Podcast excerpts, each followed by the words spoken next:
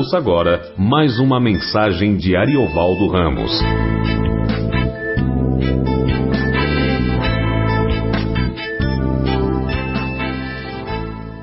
São 12, a partir do verso primeiro. Seis dias antes da Páscoa, foi Jesus para Betânia, onde estava Lázaro, a quem ele ressuscitara dentre os mortos. Deram-lhe, pois, ali uma ceia. Marta servia, sendo Lázaro um dos que estavam com ele à mesa. Então, Maria, tomando uma libra de bálsamo de nardo puro, muito precioso, ungiu os pés de Jesus e os enxugou com seus cabelos.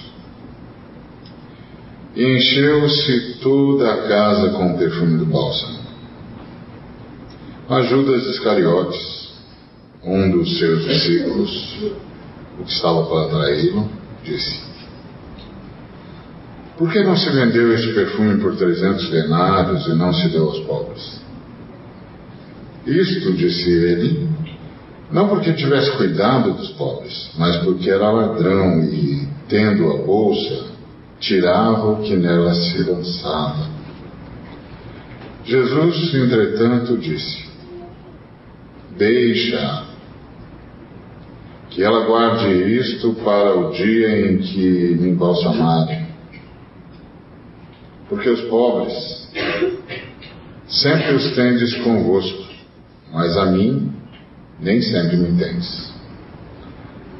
Pai, em nome de Jesus, nós te agradecemos por tudo que o Senhor já tem nos ministrado com misericórdia. Em nome de Jesus, estamos na tua santa presença. É uma ousadia mas nós confiamos no sangue do Cristo, no sangue poderoso, na sua ressurreição, e ousamos falar ao Senhor. Para agradecer-te por tua palavra, para agradecer-te por tua presença, pela presença poderosa do Senhor, o Espírito Santo. Para agradecer-te por esta noite, por esta vida que nós temos tornado muitas vezes tão sofrida. Nós queremos te agradecer por teu sustento, misericórdia, presença e por tua palavra, pelo que ela faz em nós e faz por nós. Que mais uma vez te agradecemos, porque sabemos que se ela vem, vem para a nossa transformação, vem para a tua glória, vem para que a nossa existência ganhe todo o sentido que precisa ganhar. Por isso te agradecemos e louvamos o teu santo nome. Em nome de Cristo Jesus. Amém. Muito bem, Jesus está nos últimos instantes da sua vida, da sua peregrinação entre nós. Está se encerrando um ciclo extraordinário. Durante trinta e poucos anos, Deus andou entre nós, em carne e osso. Esteve conosco, comeu, que comemos, sentiu o que sentimos, viveu como vivemos, percebeu o que nós percebemos e percebeu o quanto nós não percebemos. E essa fase está terminando, ele vai embora, ele veio para isso, é a única pessoa que nasceu para morrer. Todos os que nasceram depois da queda nasceram e estavam destinados, por causa da queda, a menos que Deus interferisse, como fez no caso de Elias, de Enoque, uh, iriam morrer. Mas nenhum ser humano nasceu para morrer. Todo ser humano nasceu com a eternidade dentro do coração com aquela consciência de que tem alguma coisa errada e de que a morte é uma inimiga e é uma tragédia. Menos Jesus de Nazaré. Ele é o único homem que nasceu para morrer. Era a última oportunidade dos seres humanos. E, e ele tinha de terminar o sacrifício que começou antes da fundação do mundo. Era o sacrifício através do qual a unidade divina, Pai, Filho e Espírito Santo, a Trindade, nos dava mais uma chance.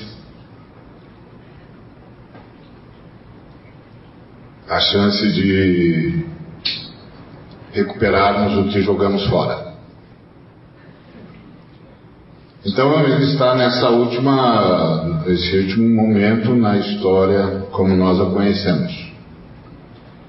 E, e aí seis dias antes de, da Páscoa, é, uma semana, portanto, antes da sua morte, um pouco menos de uma semana antes da sua morte, ele foi para Betânia, onde estava Lázaro, a quem ressuscitara dentre os mortos. É impressionante essa insistência de Jesus em procurar por amigos, em querer estar com os amigos. Última semana, é, o que você faria se tivesse, se soubesse o que ele sabia? Onde você estaria? Onde eu estaria? Onde nós estaríamos? Ele escolheu estar com um amigo que ele ressuscitara dentre os mortos. Ele estava, ele decidiu estar com um amigo que tinha experimentado o que ele iria experimentar: a morte. Ele queria estar com um amigo a quem ele ressuscitara, como ele ressuscitaria. Ainda que o amigo ressuscitasse para morrer, ele ressuscitaria para que ninguém um dia, para que um dia ninguém mais morresse. E ele decidiu estar com um amigo contra quem ele sabia que já estavam tramando que, cuja vida já tinham decidido que iam ceifar, e ele foi estar com um amigo. Talvez um gesto profundo de consolação, porque aquele moço, Lázaro, não era apenas um amigo, ele era uma parábola viva do poder de Deus. Uma parábola viva do poder da ressurreição. Uma parábola viva do poder do Messias. O último sinal que o Messias faria. Em termos de ressurreição. Ele quis estar com Lázaro, que foi alguém com quem ele pôde contar. Ah, ele pôde estar, ele quis estar com Lázaro, que foi alguém a quem ele chamou como parceiro. Essa, é, isso é uma coisa que me, me impressiona na vida do Lázaro. É, parece que as maiores, os, os, os maiores diálogos que Deus tem com o ser humano são aqueles inaudíveis aqueles que ninguém ouviu, nem mesmo o ser humano ouviu, mas sabia. Parece que quando a gente anda com Deus, tem alguns momentos em que a gente não ouve, mas a gente sabe. A gente sabe. Vai acontecer, ele vai permitir, fica firme. é, os diálogos profundos que Deus tem com seus filhos e que são às vezes inaudíveis ah, e só são decodificados pelo Espírito. É uma comunhão profunda.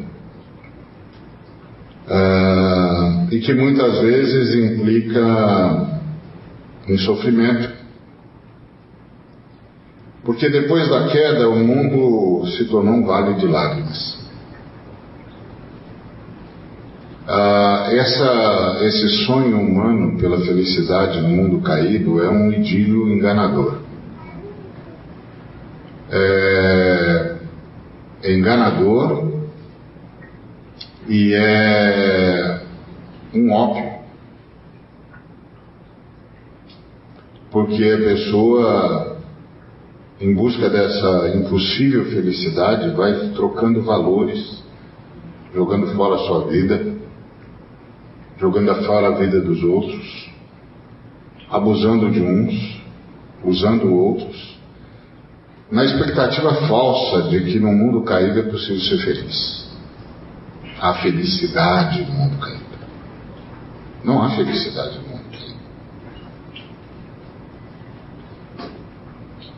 No mundo caído há uma necessidade, a necessidade de ser salvo, a necessidade de ser resgatado, de ser transformado, de nascer de novo. E aí, quando a gente nasce de novo, a gente começa a ver o que não via, perceber o que não percebia. E aí a gente se dá conta de que não é possível mesmo. Não é possível mesmo e que ser feliz é cooperar com a salvação de Deus. Cooperar com a misericórdia de Deus e cooperar com Deus na sua misericórdia. E aí, feliz é aquele que, que quer cooperar com Deus o máximo possível. Que quer estar onde ele está e quer cooperar com o que ele está fazendo. Porque se dá conta de que tem de tirar essa gente daqui, pelo amor de Deus, tem de tirar essa gente daqui. Tem de tirar essa gente do meio desse, dessas sombras profundas e densas. Tem de tirar essa gente dessas trevas. Tem de tirar essa gente daqui, pelo amor de Deus, tem de tirar essa gente daqui. Não é possível que eles não percebam, não é possível que eles não vejam a angústia que os cerca. Quem os está alienando desse ponto, desse canto? Então, é, Lázaro é esse homem com quem Deus pôde contar um homem a quem Deus pôde dizer: ah, Eu vou deixar você morrer.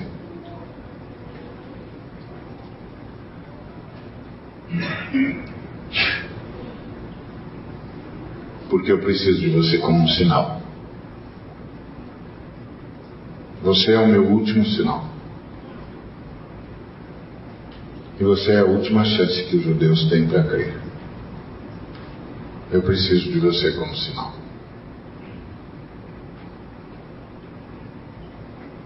É impressionante essa história, esse relacionamento do Senhor com Lázaro é impressionante. Eu preciso de você como sinal. É, você é o último sinal que eu vou oferecer aos judeus.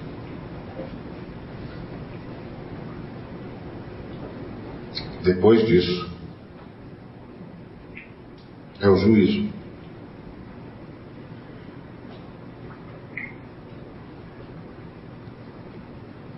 E que bom que ele pôde contar com Lázaro.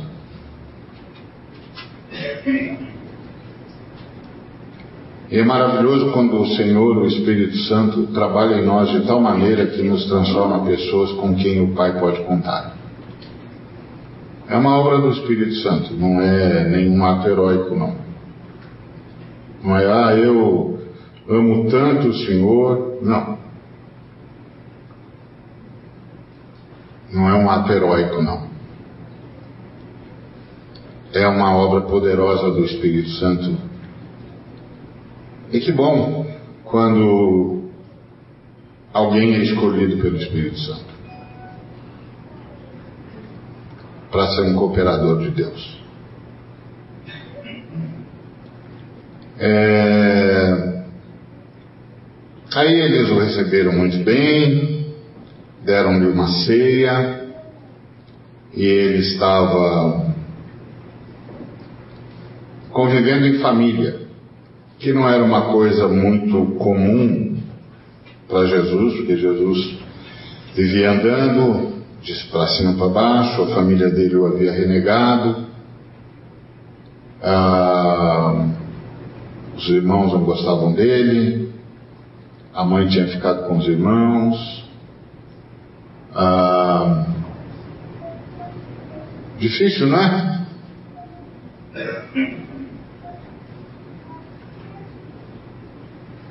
Difícil. Difícil ser um Deus rejeitado, não é? Deve ser, né? Isso é uma experiência que nós nunca saberemos, né? Embora nós sabemos, muitos de nós saibam o que é rejeição. Agora imagine o que é rejeição para um Deus.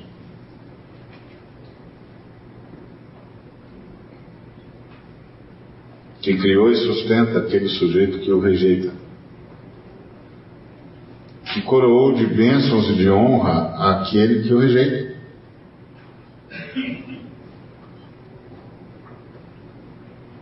Que vai escrever o nome dessa pessoa na história.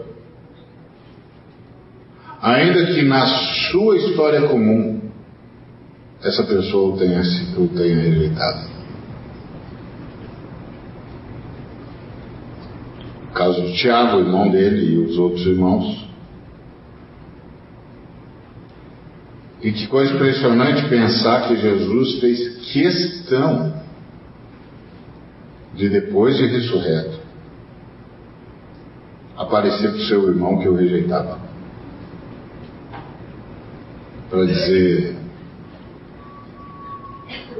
Eu sou mesmo quem eu disse que eu era e que você nunca acreditou.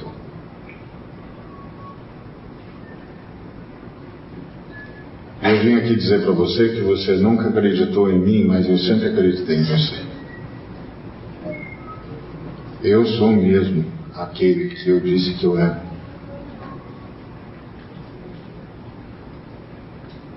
Eu vim chamar você. Não é impressionante? Como Deus vence a rejeição humana? Como Cristo conseguiu fazer isso? Isso deve ser um, uma esperança para nós, porque há no Cristo força suficiente para vencer a rejeição e acolher o que o rejeitou e salvar o que o rejeitou e perdoar o que o rejeitou. Tem um milagre aqui extraordinário disponível aos filhos de Deus. Porque milagre, irmãos, não é apenas a mudança das circunstâncias. A mudança das circunstâncias são sinais do poder de Deus. Milagre são seres humanos conseguindo perdoar.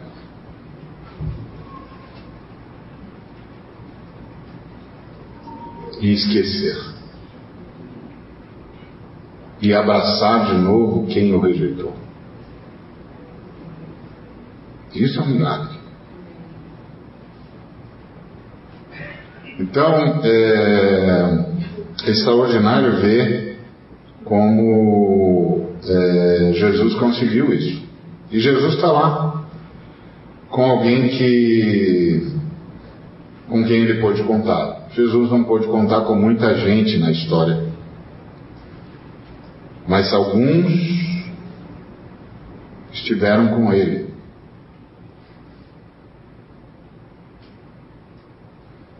Alguns estiveram com ele. No dia da glória, quando estivermos brilhando como o sol ao meio-dia, eu quero ver se marco um café com Lázaro. Quero conversar com ele.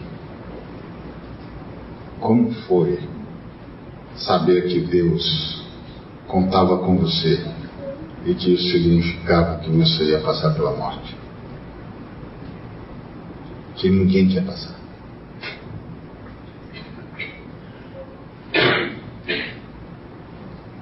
Ah, mas vai ter tantas histórias na eternidade. E aí eles ofereceram uma ceia, Jesus estava em família, que isso devia ser muito valioso para Jesus. E todos aqueles que de alguma maneira perderam a sua família e perderam uma vida comunitária do lar, e que de alguma, de alguma maneira tiveram de aprender a conviver com a solidão, sabem o que isso significa. Estar em família numa. É extraordinário. O mais extraordinário é quantas pessoas têm isso e não percebem. E não entendem que aquele é um momento único. E que perder um momento como aquele vai doer para o resto da vida. Jesus sabia disso. Jesus sabia disso. Por isso o Espírito Santo faz questão de dizer: deram-lhe uma ceia. Isso é extraordinário. Marta servia, como sempre. É uma diaconisa por excelência, né? É, e Lázaro estava com ele à mesa participando daquele momento, que também seria um dos últimos de Lázaro, porque logo depois ele seria assassinado. A tradição nos, nos informa que pouco tempo depois eles mataram Lázaro. Nós vamos ver isso depois com mais calma. Não subestime a maldade nos seres humanos. Não subestime a maldade no seu próprio coração. Lute contra isso diante do Senhor, à sombra da cruz. Lute contra isso. Não subestime a maldade.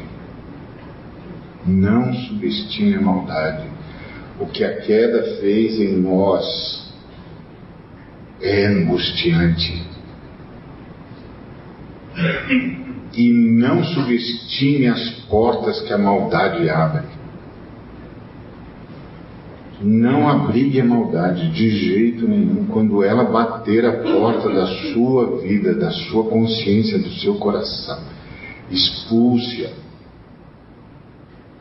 Mesmo quando os motivos pelos quais ela visita você pareçam ser absolutamente lógicos e aceitáveis. Não dê espaço a ela. Foi o primeiro conselho que Deus deu ao ser humano. Ele chegou para Caim e disse: Essa maldade que está no seu coração é como um demônio que está à sua porta. Se você não resistir a isso, ele saltará sobre você.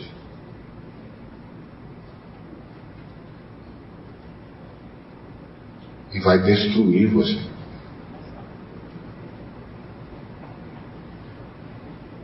Não permita. Então, quando a maldade passar pela sua mente, por motivos absolutamente sustentáveis, defensáveis até. Não deixe. Resista. Repreenda. Clame pelo sangue de nosso Senhor e Salvador Jesus Cristo. Clame por ajuda. Não deixe. Não subestime o que a maldade pode fazer no coração humano. E, e aí, enquanto Jesus estava lá, Maria tomando uma libra de bálsamo de nardo puro, muito precioso, ungiu os pés de Jesus e os enxugou com seus cabelos. Essa irmã é uma adoradora por excelência.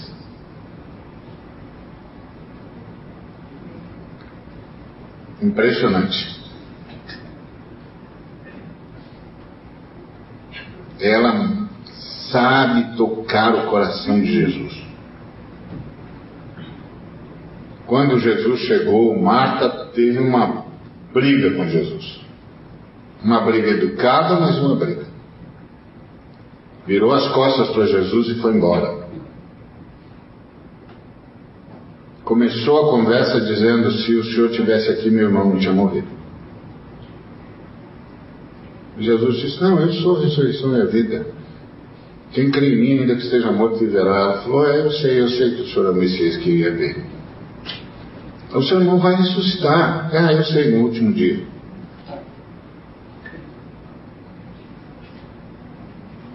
Virou as costas e foi embora. Aí foi até Maria e disse: O mestre chegou e te chama. Aquele mestre chegou e te chama, você diz: Mas é, que hora que Jesus chamou Maria? Não, é, a ideia lá é assim: Ó, o mestre está aí, vai cuidar dele.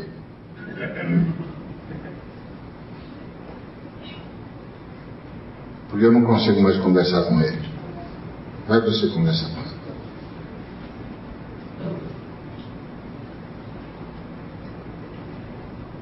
Muitos, muitos cristãos fazem isso com Deus. Olha o que Deus deixou acontecer.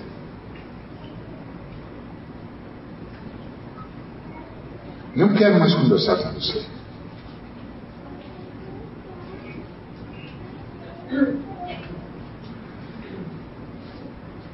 E extraordinário como Deus pondera a nossa ignorância.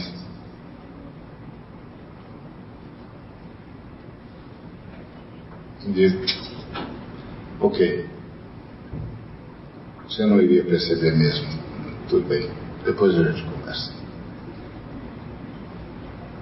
Quantas vezes eu já agradeci a Deus por ele ser assim? Por ele ser um camarada que diz: Ok, eu entendo a sua dor, eu entendo a sua angústia, eu sei que você não consegue perceber. Depois a gente conversa. E aí, é, a Maria chega lá e cai de joelhos, diz a mesma coisa que a Marta, mas diz de outro jeito. Na Marta era uma bronca e Maria era uma adoração. Ah, Senhor, se o Senhor tivesse conseguido chegar mais cedo. Se o Senhor tivesse podido estar entre nós, meu irmão estaria morto. E isso mexe com Jesus, está cheio de fé.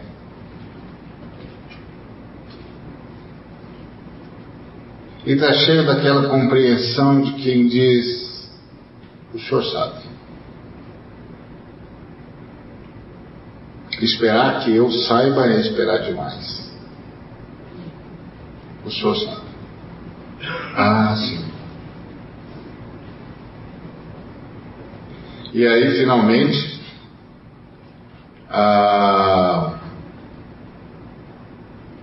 o Senhor diz para ela: onde colocar o seu irmão? Ele não precisa dizer para ela que ele é a ressurreição e a vida. Estava nas palavras de fé dela. Ele não precisava dizer para ela: o seu irmão vai ressuscitar. Ela já tinha fé. E ela consegue, impressionante. Aí ela unge os pés de Jesus e os enxuga com seus cabelos. E a casa se enche com perfume do bálsamo. E o Judas Iscariotes, um dos seus discípulos que estava para traí-lo, diz: Por que não se vendeu esse perfume de 300 denários? Não se deu aos pobres? É sempre assim: os traidores demonstram isso na forma como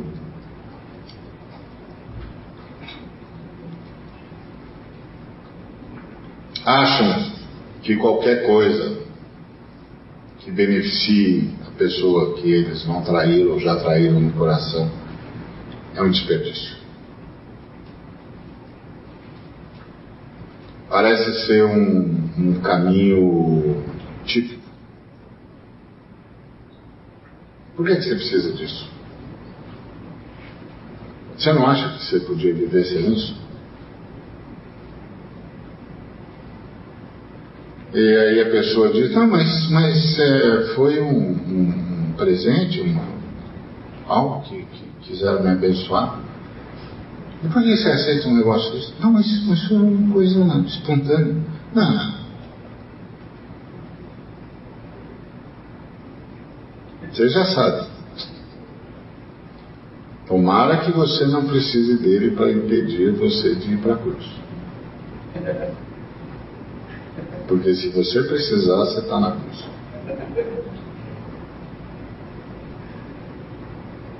Mas aí tem de aprender com Jesus.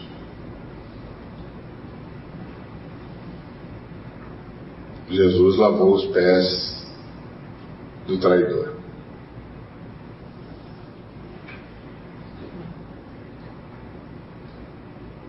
E quando ele chegou para traí-lo, ele disse: a que vens, amigo? Impressionante, Jesus é impressionante. E aí, o Senhor diz a esse moço que o coração já estava contaminado, eu disse: não subestime a maldade no coração. Quando você perceber que não consegue mais ter boa vontade em relação a alguém, quando você perceber que não consegue mais pensar em alguém com benignidade, com bondade, repreenda-se a si mesmo. Quando você perceber que a sua fala sobre alguém não está mais repleta de benignidade, repreenda-se a si mesmo. O diabo está pondo coisas no seu coração.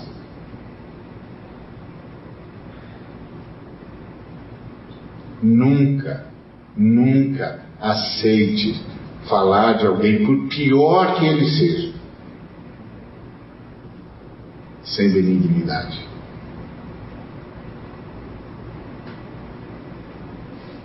Porque isso significa que o diabo alcançou o nosso coração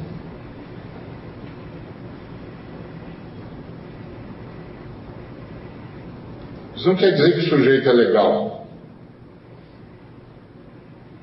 Quer dizer que é um outro ser humano.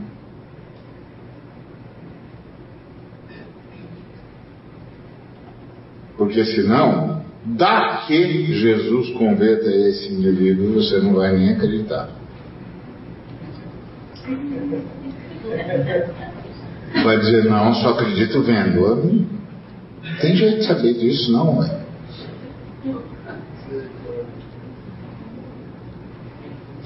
Então, é sempre uma coisa assim, e se o senhor converte o fulano?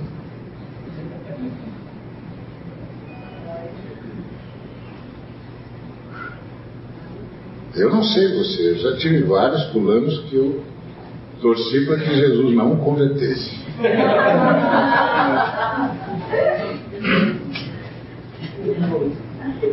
Depois eu pedi perdão. É, não posso fazer isso, né, senhor? É, não pode. Mas o senhor está vendo o que ele está fazendo, né? É, mas não pode. Sim, senhor. Vou ficar devendo essa para me perdoa. Então, é, aí Jesus disse: Olha, ela está me ungindo, está me embalsamando.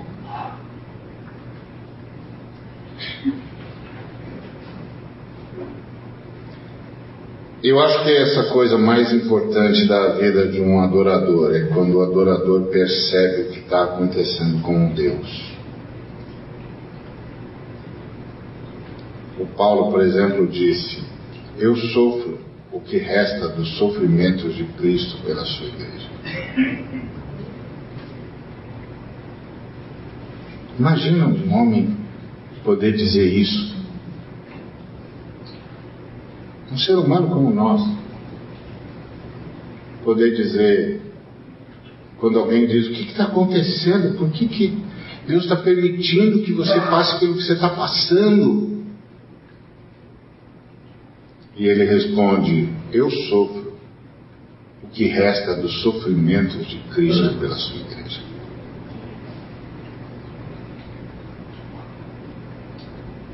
Que coisa impressionante.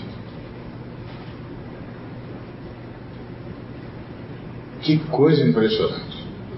Walter Wangerin, ele conta, ele escreveu um livro chamado Livro de Paulo, muito interessante, muito rico, muito é, impressionante. E tem uma cena em que o Paulo chega para levar a oferta para os irmãos é, em Jerusalém, que ele fez a coleta, que vocês sabem que os irmãos de Jerusalém não puderam usar a coleta porque os, os ah, Zelotes já tinham proibido a circulação da moeda romana entre, em Jerusalém e eles já estavam come, começando o fim de, Jerusalém, que vai culminar com a chegada do general Tito. E, e aí o Walter Wangerin é, descreve a cena do, do Tiago, do João chegando na casa de Tiago, do Paulo chegando na casa do Tiago com um sorriso largo e o Tiago vem e abraça o Paulo e pode sentir todas as marcas que tem nele. Todas as cicatrizes, todas as feridas. E ele com um sorriso largo. O importante não é se eu estou sofrendo, porque não tem como viver fora do sofrimento. Depois que os homens caíram, viver é estar sempre num ambiente de sofrimento. Até a Trindade está no ambiente de sofrimento. Até que o último inimigo seja vencido. O primeiro, a primeira, o primeiro conjunto de seres que experimentou o sofrimento foi a Trindade porque para nos salvar a Trindade teve de sair do seu lugar de festa para entrar no lugar do sacrifício. Porque o sangue de Cristo é conhecido e efetivo antes da fundação do mundo. Não tem existência que não esteja no ambiente de sofrimento.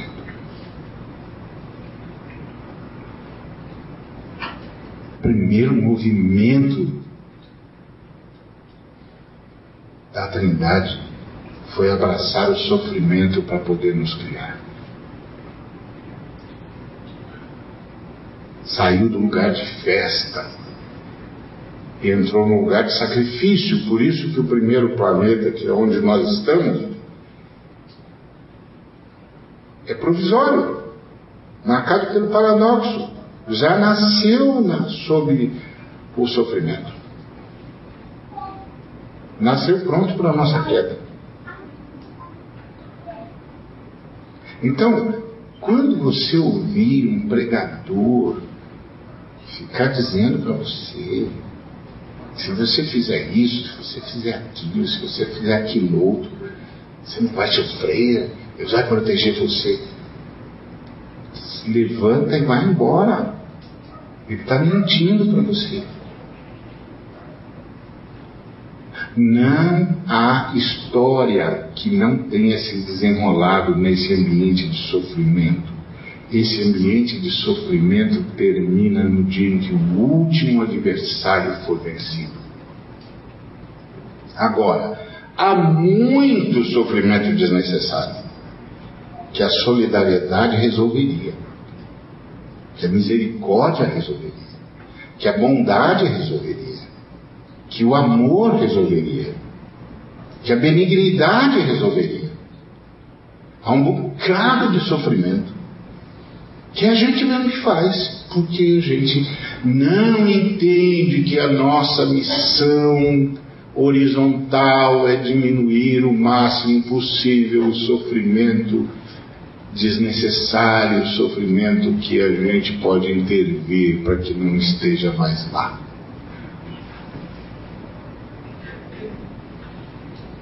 Mas o ambiente não tem jeito. Então a questão não é sofrer, é saber por que está sofrendo. Eu sei, é assim mesmo.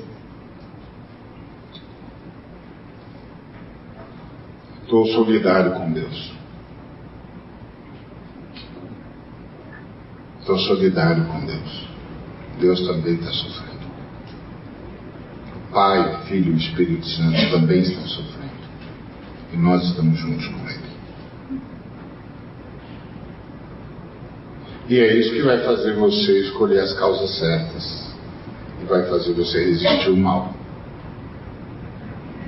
Porque já que eu tenho de sofrer, então eu vou sofrer pelo que vale a pena. Já que é impossível evitar o sofrimento, então eu vou sofrer pelo que vale a pena. Sofra o que resta do sofrimento de Cristo, disse Paulo.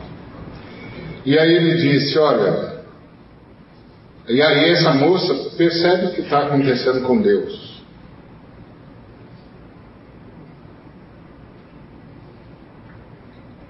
Acho que não há comunhão mais profunda do que essa.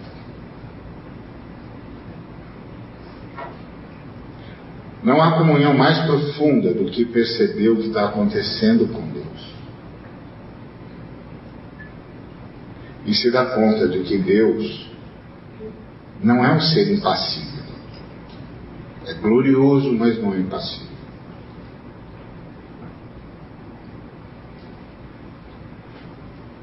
E que Deus sofre.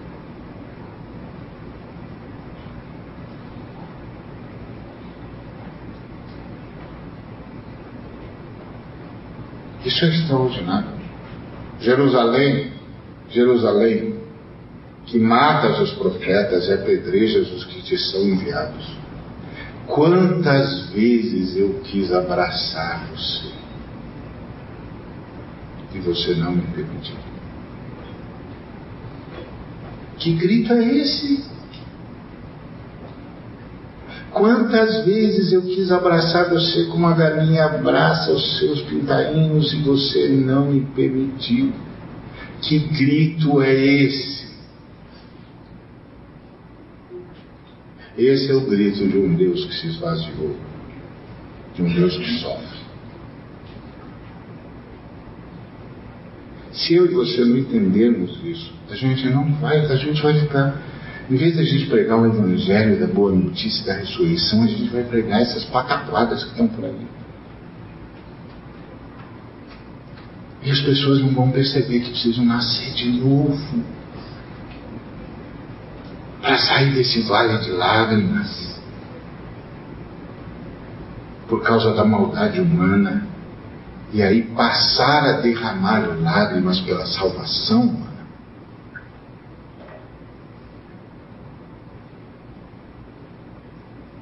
É outra história. E aí, e esse é o grande trabalho que o Senhor o Espírito Santo quer fazer na vida da gente, levar a gente a ser solidário com Deus.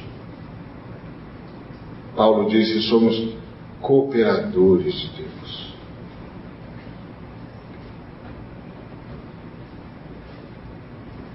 Extraordinário, né?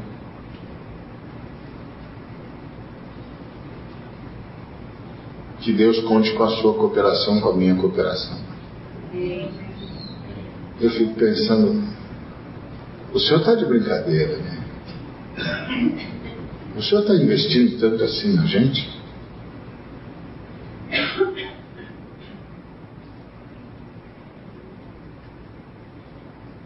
E aí ele disse, remendando o, o, o Judas, os pobres vocês sempre têm com vocês.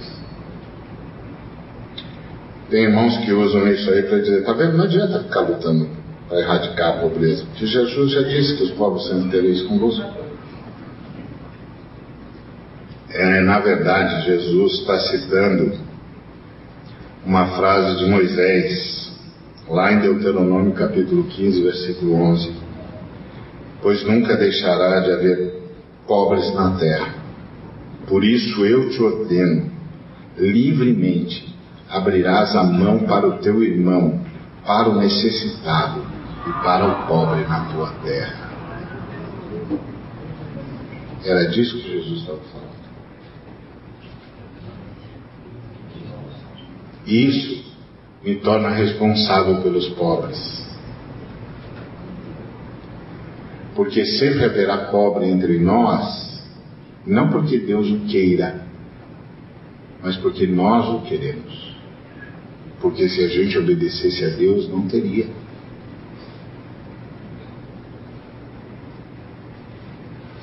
Houve pobres em Israel porque Israel nunca obedeceu a lei do jubileu.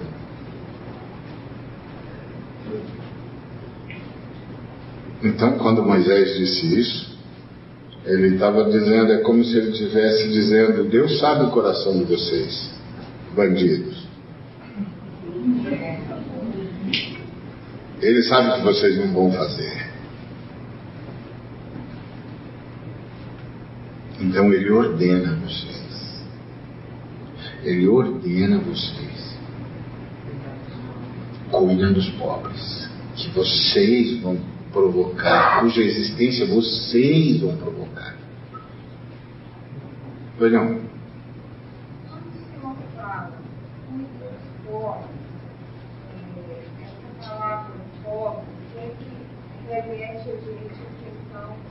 financeira, a questão de dinheiro. Mas a gente pode relacionar isso também a vestimenta, a direito de acesso, a falta de colaboração. Todo tipo de pobreza, todo tipo de sonegação ao ser humano. Então, a pobreza em toda a sua amplitude mesmo. Exatamente. Porque isso é uma coisa que, quando né,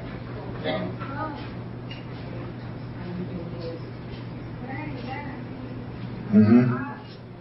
É, isso pouco confuso para mim. Uhum. Porque, ainda mais do que pobreza, a gente fica sempre com aquela ideia de pobre coitado. Sabe, o pobre coitado? Uhum. E, e, e aí eu queria entender isso mais profundamente, porque é, eu já vivi em estado de pobreza. Uhum. Eu não saí dele ainda como ser humano limitado que eu sou. Uhum. Estava conversando com isso, sobre isso com a Carlota, com o Soninho, com o Walter, Uhum. é, ontem na casa dele. Uhum. É, quando eu falei outra, para falar um pouco sobre isso. Uhum. Né? E como vencer, como evoluir isso em uma escala colaborativa Uhum. né? Porque eu acho que é só assim que a gente vai erradicando essa pobreza usando essas palavras.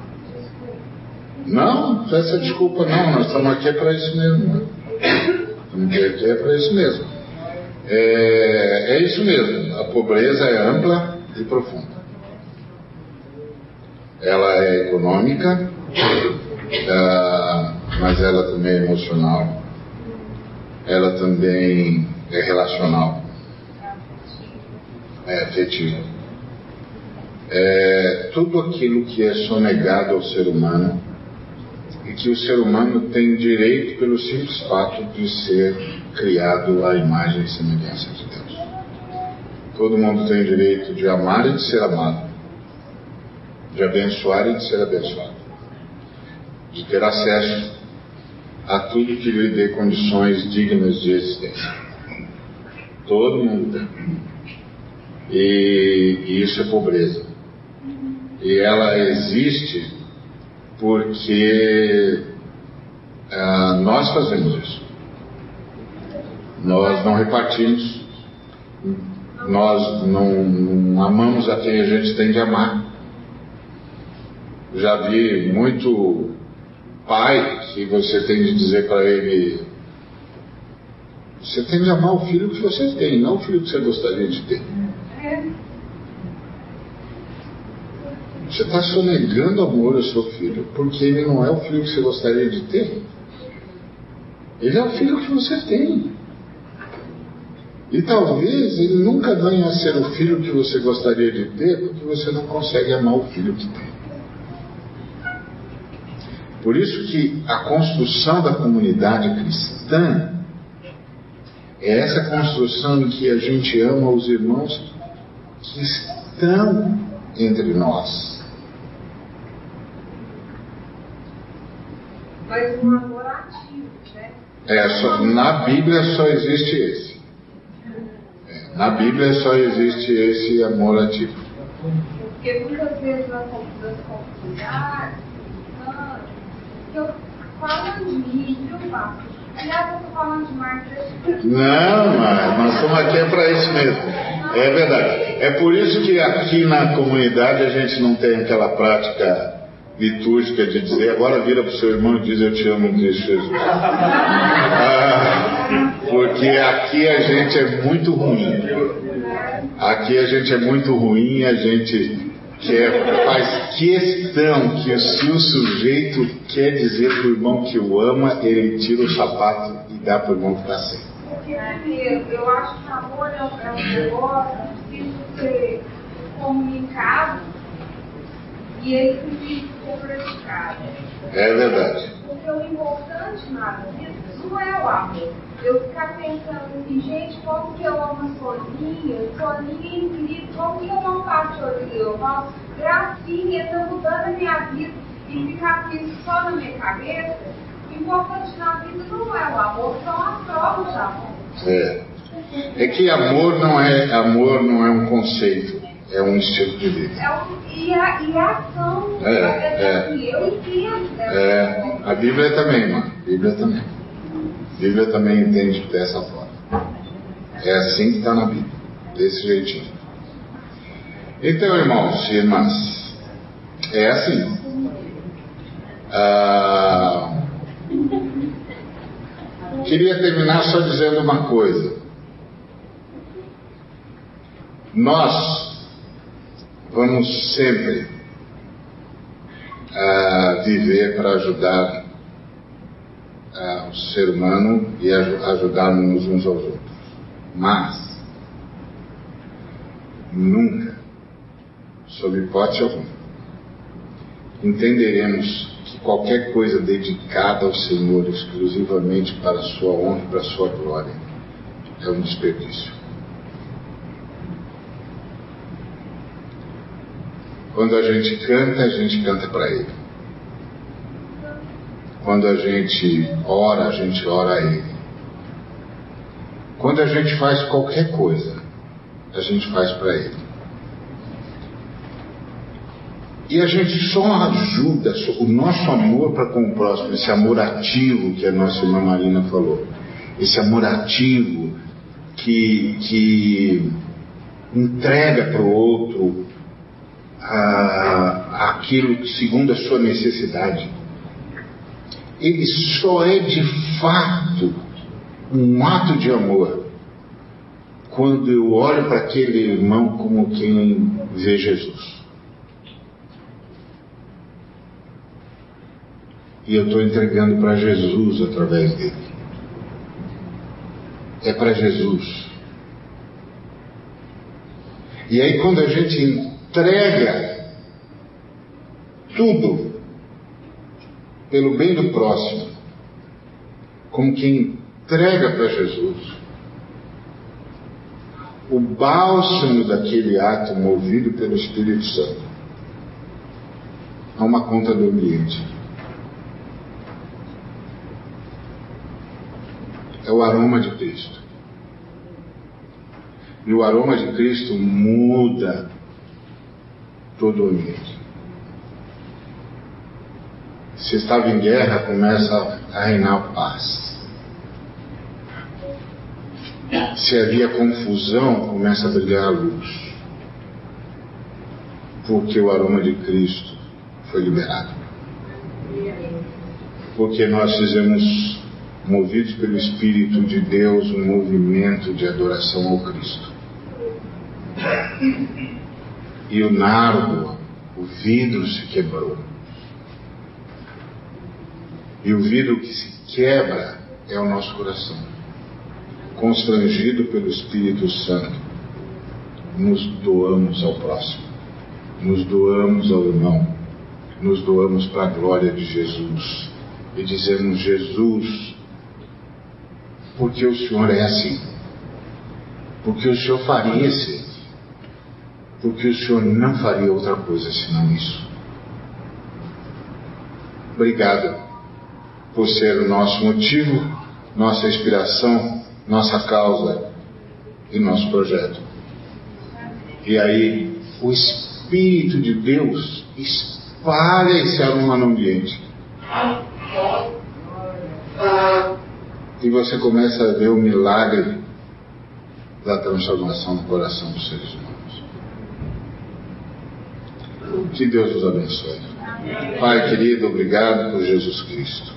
Que a graça de Jesus Cristo, que o amor, a unidade da Trindade, unidade de Deus e a comunhão do Senhor, o Espírito Santo, sua amizade, sua presença, sua comunicação de Cristo a nós e em nós, seja com cada um dos irmãos e com todo o povo de Deus espalhados pela face deste planeta.